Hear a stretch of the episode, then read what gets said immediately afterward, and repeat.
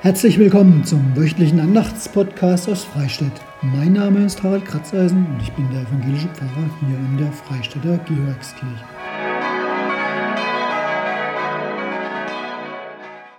Ja, herzlich willkommen zum Andachtspodcast aus Freistadt am inzwischen 14. Sonntag nach Trinitatis, Mitte September.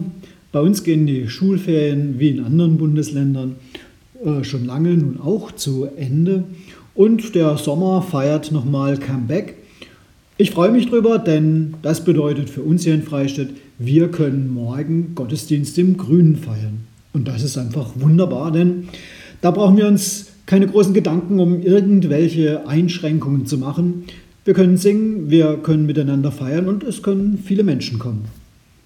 Was ich nicht bedacht hatte, ist, dass ich nicht die Predigt halte in diesem Gottesdienst und darum eigentlich keine Vorlage für den Andachtspodcast habe. Aber irgendwie habe ich mich dann doch mit dem beschäftigt, der im Mittelpunkt des Themas für diesen Sonntag steht. Ein kleiner Mann, Zachäus. Seine Geschichte, die dürft ihr gleich hören. Und danach gibt es dann meine Gedanken, vielleicht ein bisschen ungeordnet und durcheinander, aber so ist das nun mal wenn man ohne größere Vorbereitung sich ans Werk macht. Ich wünsche euch trotzdem, dass ihr den ein oder anderen Gedanken mitnehmen könnt für euch in den Sonntag und in die kommende Woche. Oder kommt einfach nach Freistädt und hört euch an, was die junge Dame zu predigen hat, die am Sonntag da sein wird.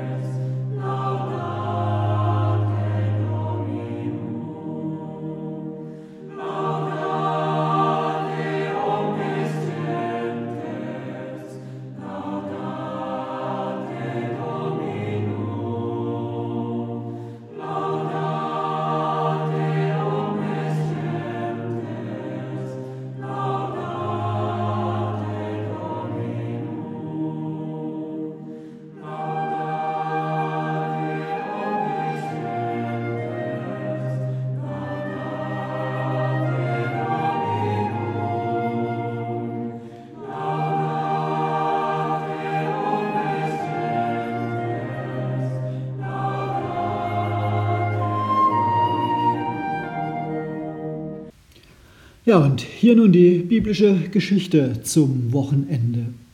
Die Geschichte von Zachäus steht im 19. Kapitel des Lukasevangeliums.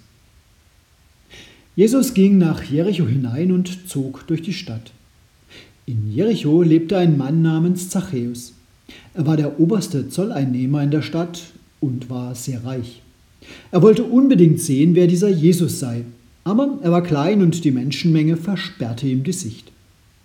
So lief er voraus und kletterte auf einen Maulbeerfeigenbaum, um Jesus sehen zu können, denn dort musste er vorbeikommen. Als Jesus an die Stelle kam, schaute er hinauf und redete ihn an. Zachäus, komm schnell herunter, ich muss heute dein Gast sein. Zachäus stieg schnell vom Baum und nahm Jesus voller Freude bei sich auf. Alle sahen es und murrten. Sie sagten, bei einem ausgemachten Sünder ist er eingekehrt. Aber Zachäus wandte sich an den Herrn und sagte zu ihm, Herr, ich verspreche dir, ich werde die Hälfte meines Besitzes den Armen geben. Und wenn ich jemand zu viel abgenommen habe, will ich es ihm vierfach zurückgeben. Darauf sagte Jesus zu ihm, Heute ist dir und deiner ganzen Hausgemeinschaft die Rettung zuteil geworden. Auch du bist ja ein Sohn Abrahams. Der Menschensohn ist gekommen, um die Verlorenen zu suchen und zu retten.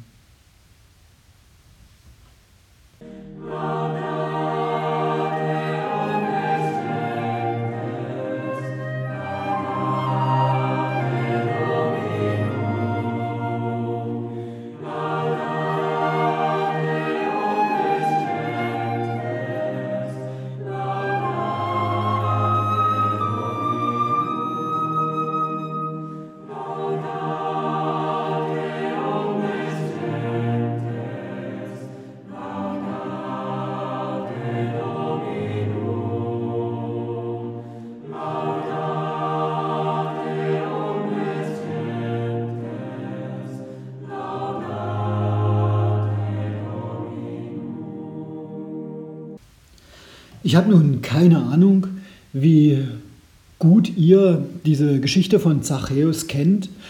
Vielleicht habt ihr sie auch noch nie gehört. Und wie sehr euch der historische Hintergrund hinter dieser Geschichte bekannt ist. Manches, das am Anfang Fragen aufwirft, erklärt die Geschichte selber. Anderes kann man sich zusammenreimen.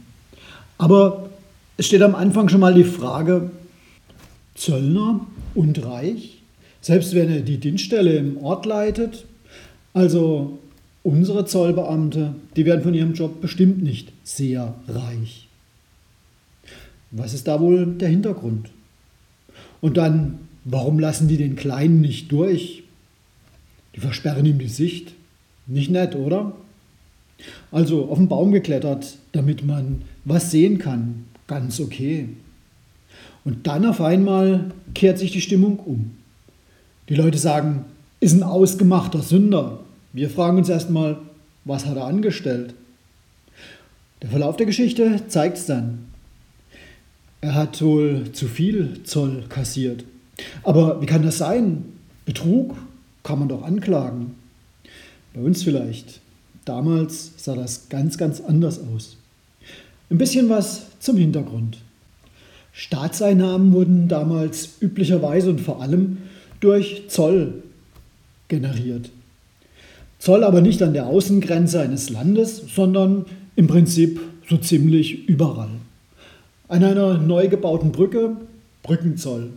Am Stadttor Zoll für die Bauern, die auf den Markt wollten. Und so weiter und so weiter. Da gab es jede Menge Einnahmequellen. In der Zeit Jesu, da hatten die Römer Israel wie viele, viele andere Länder besetzt und waren diejenigen, die Zoll eingenommen haben. Und die hatten ein ganz für sich perfektes System entwickelt. Sie haben einfach die Zollstellen jährlich verkauft.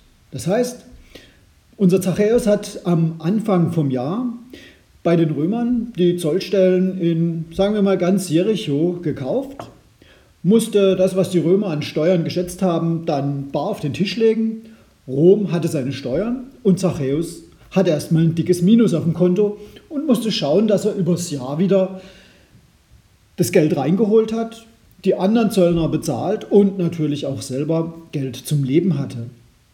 Und da war dann das Problem zwischen Zachäus und den anderen Menschen, die ihn dann als ziemlich heftigen Sünder bezeichnen.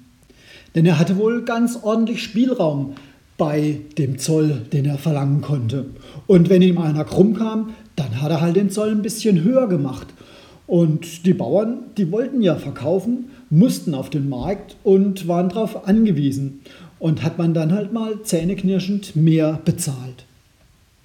Beschwerden? Nein, die halfen nichts. Vielleicht in den aller, aller, aller extremsten Fällen. Aber das habe ich historisch jetzt auch noch nirgends gefunden. Im Gegenteil, wenn da am Stadttor, sagen wir mal, ein römischer Legionär Wache gehalten hat, der hat bei den Verhandlungen über den Zoll eher gegrinst und der Zöllner, der war natürlich gut beschützt.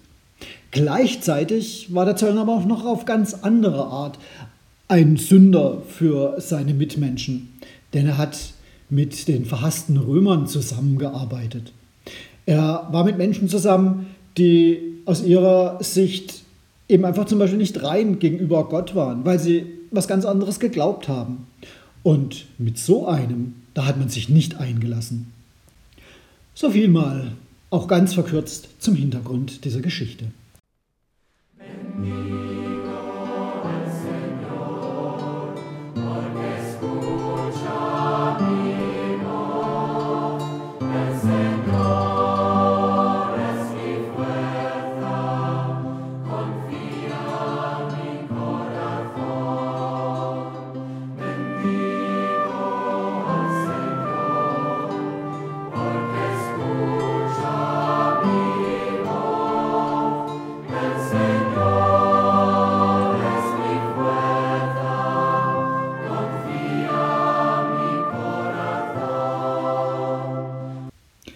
Wie gesagt, die Informationen zum historischen Hintergrund, die waren jetzt wirklich stark verkürzt. Aber zu unserer Geschichte noch ein bisschen was. Ich hätte euch beinahe ein Lied mitgebracht. So ein ich möchte mal sagen, typisches christliches Kinderlied früherer Zeiten. Ein bisschen schwarz-weiß gemalt mit strahlendem Happy End. Zachäus, du böser, reicher Mann, so heißt das Lied. Ich habe aber nur eine ganz schlechte Version, also von der Aufnahme her schlechte Version im Internet gefunden. Vorsingen kann ich es euch auch nicht. Eigentlich doch eine wunderbare Geschichte, aber Zachäus, du böser, reicher Mann? Ja gut, wir haben erfahren, Zachäus gilt für seine Mitmenschen als böse, als Halsabschneider, als einer, der seine Stellung einfach ausnützt und den Menschen mehr Geld abknöpft, als eigentlich nötig wäre. Er steht da am Zoll, kontrolliert und kassiert und sucht wohl vor allem seinen Vorteil. Nicht von ungefähr gilt er als sehr reich. Und wenn wir einfach die Zahlen hören, die Hälfte seines Vermögens will er nachher den Armen geben und alle, die er übervorteilt hat, den will er vierfach zurückgeben. Da denkt man doch, bleibt da überhaupt noch was übrig? Scheinbar schon. Es hat ihn also reich gemacht. Andererseits erfahren wir aus der Geschichte, seine Seele, die ist ziemlich arm geworden dabei. Dabei hat er es gar nicht so einfach, unser Zachäus. Eben aus dem historischen Hintergrund. Da wurde ihm Kollaboration mit den römischen Besatzungsmächten vorgeworfen. Ich frage mich nur immer wieder, ob er nicht schon vielleicht vorher für den König in Israel gearbeitet hat. So lange ist das auch noch nicht her, dass die Römer das Heft in die Hand genommen haben. Denn dieser Gedanke, der fehlt im Feindbild. Wucher und Bereicherung hat man ihm vorgeworfen. Klar, Einspruch bei den Behörden war nicht möglich. Dass die Vorwürfe stimmen, sehr wahrscheinlich. Das System war einfach darauf angelegt. Ich habe es ja vorhin gesagt, wenn man die Pacht im Voraus bezahlt, dann muss man schauen, wie man wieder zu Geld kommt. Und wenn derjenige, der die Pacht kassiert hat, eher wegschaut beim Kassieren, dann, naja. Und gleichzeitig war es vermutlich wie schon immer. Bei denen, wo er kassiert hat, die haben auch versucht, Steuern zu vermeiden. Und dann gab es eben ziemlich Zoff an der Zollstelle. Ja, und dann muss man sich nur noch vorstellen, wenn ich schon als einer, der mit den Römern zusammenarbeitet, im gesellschaftlichen Leben gemieden werde, wenn die Leute wahrscheinlich auf die andere Seite der Straße gehen, mich vielleicht gerade nur böse anschauen, ja dann ist natürlich mein Besitz, den ich mir auf die Art anhäufen kann, ganz schnell mein persönliches Trostmittel. Naja, wie immer im Leben, denke ich. Das Leben ist nicht in Schwarz und Weiß zu malen, sondern ganz vielschichtig, mit vielen, vielen Graustufen dazwischen. Die innere Armut und, naja, vielleicht auch sein nicht sehr vorteilhafter Körper, kleiner Kerl, die treiben ihn auf einen Baum, um Jesus zu sehen. Da spüre ich heraus, in Zachäus, da ist was, das mehr sucht als das, was er hat und was er ist. Er ist also noch nicht fertig mit sich und seinem Leben. Er will mehr, nicht unbedingt mehr Geld, das hat er sowieso. Und dass er mehr von seinem Leben will, das kann man ihm nun wirklich nicht verdenken. Da kommt mir ein völlig anderer Gedanke. Mehr wollen als das, was ist, das ist eigentlich ein ziemlich guter Antrieb und war es schon immer bei uns Menschen. Und diesem inneren Antrieb verdanken wir zum Beispiel auch die Paralympics, die Olympischen Spiele der Behinderten. Ich habe im Fernsehen vor kurzem gesehen, dass dieses Jahr Jubiläum ist. Oder man müsste eher sagen, gewesen wäre, wenn Olympiade gefeiert hätte werden können. Seit jetzt 60 Jahren gibt es die Paralympics. In Rom zum ersten Mal. Sie finden im Anschluss an die Olympischen Winter- oder Sommerspiele statt. Und manchmal, da kann ich immer noch nicht so recht glauben, welche Leistungen Menschen vollbringen, die sich mit ihrer Beeinträchtigung nicht abfinden wollen. So lässt ein Rollstuhlfahrer nur Kraft seiner Hände einen Elite-Marathonläufer weit hinter sich und ist im Ziel, während der erst die Hälfte geschafft hat. Muss man sich einfach mal vorstellen. Es ist für mich ein verständliches und großartiges Höher hinaus wollen, das auch glücklicherweise immer, immer mehr Zuschauer findet. Das ist gut so. Auch unser Zachäus, der will ja höher hinaus. Vermutlich, weil ihm einfach was fehlt. Wenn wir oberflächlich hinschauen, könnte man sagen, ihm fehlt die Anerkennung seiner Mitmenschen. Wir können natürlich auch sagen, hat er die sich überhaupt verdient? Die haben doch höchstens Angst vor ihm, weil er einfach Macht hat durch seine Steuerstelle. Tiefer betrachtet würde ich aber sagen, ihm fehlt Heilung seiner Seele. Keiner lebt gern davon, dass Menschen nur Angst vor ihm haben. Ich glaube, jeder wünscht sich einfach so, wie er oder sie ist, geliebt zu werden. Und ich denke, das geht Zachäus kein bisschen anders. Und er will ja nicht irgendwen sehen da oben auf seinem Baum. Er will den Heiland sehen, also den, der Heil machen kann. Ja, und das gelingt Jesus. Er ruft Zachäus vom Baum herunter. Er weiß genau, wer da sitzt übrigens. Müsst ihr noch mal nachlesen. Es sagt ihm keiner, hey, der Typ da oben auf dem Baum, das ist Zachäus. Der Oberzöllner, ganz übler Typ. Nee, Jesus geht hin, sagt, Zachäus, ich wäre als Zachäus vermutlich vom Baum gefallen. Vor lauter Schreck, dass der mich anspricht, den ich doch eigentlich nur von weitem und versteckt im Geäst sehen wollte. Und Jesus gelingt's. Er kehrt bei Zachäus ein, macht ihn selig. Und nun hat er seine Anerkennung, unser Zachäus. Und dann beschenkt er sich selber mit dem größten Reichtum, den es gibt. Er teilt mit anderen, großzügigst. Er heilt seine wunde Seele. Und ich denke, auch wenn es die Geschichte nicht mehr erzählt, jetzt ist er nicht mehr nur gefürchtet als der, der nimmt, sondern anerkannt als der, der schenkt. Amen. Soweit für heute. Der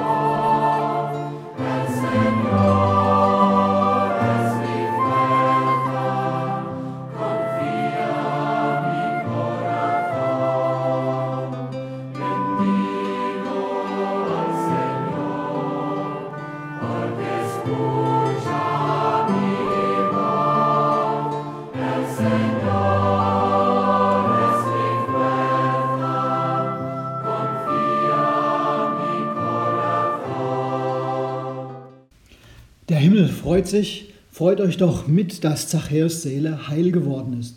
So könnte man Jesu Worte interpretieren. Mit dem Freudenpsalm des Sonntags möchte ich den Podcast beschließen. Es ist Psalm 146. Halleluja, lobe den Herrn meine Seele. Ich will den Herrn loben, solange ich lebe, und meinen Gott Lob singen, solange ich bin. Verlasst euch nicht auf Fürsten, sie sind Menschen, die können ja nicht helfen. Denn des Menschen Geist muss davon und er muss wieder zu Erde werden. Dann sind verloren alle seine Pläne. Wohl dem, dessen Hilfe der Gott Jakobs ist, der seine Hoffnung setzt auf den Herrn, seinen Gott, der Himmel und Erde gemacht hat, das Meer und alles, was darin ist. Der Treue hält ewiglich, der Rechtschaft denen, die Gewalt leiden, der die Hungrigen speist, der Herr macht die Gefangenen frei, der Herr macht die Blinden sehend, der Herr richtet auf, die niedergeschlagen sind, der Herr liebt die Gerechten, der Herr behütet die Fremdlinge und erhält Waisen und Witwen, aber die Gottlosen führt er in die Irre. Der Herr ist König ewiglich, dein Gott Zion für und für. Halleluja. Halleluja.